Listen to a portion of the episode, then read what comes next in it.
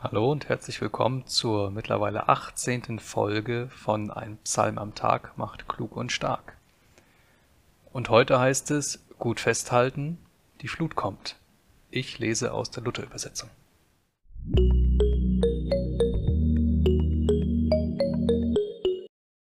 Psalm 93 Der ewige König Der Herr ist König und herrlich geschmückt der Herr ist geschmückt und umgürtet mit Kraft.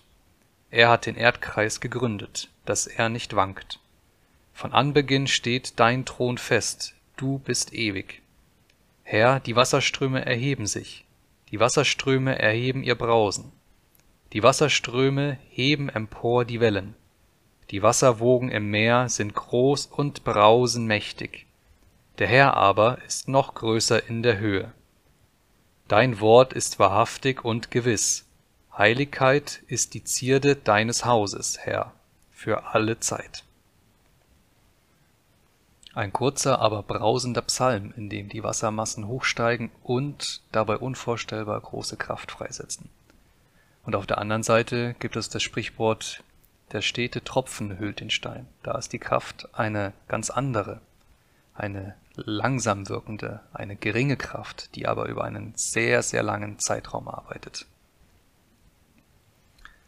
Und das ist für mich eigentlich unvorstellbar. Auf der einen Seite diese rohe Kraft, die meine eigene um das zigfache übersteigt. Und auf der anderen Seite diese konstante Kraft, diese beharrliche Kraft, die in Zeiträumen arbeitet, die ich mir gar nicht vorstellen kann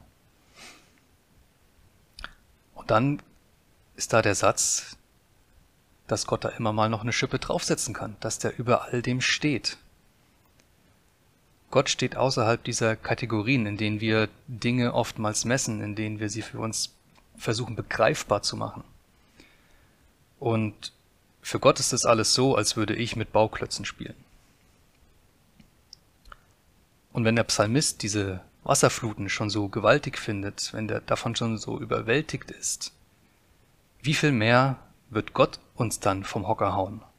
Und apropos Hocker, jetzt ist es doch mal an der Zeit rauszugehen und eben diese Kraft, die leise und auch laut in der Natur wirkt, zu bestaunen. In der nächsten Folge wird ein stummes Interview mit einem Berg geführt. Bis dahin, wir sehen uns. Ciao.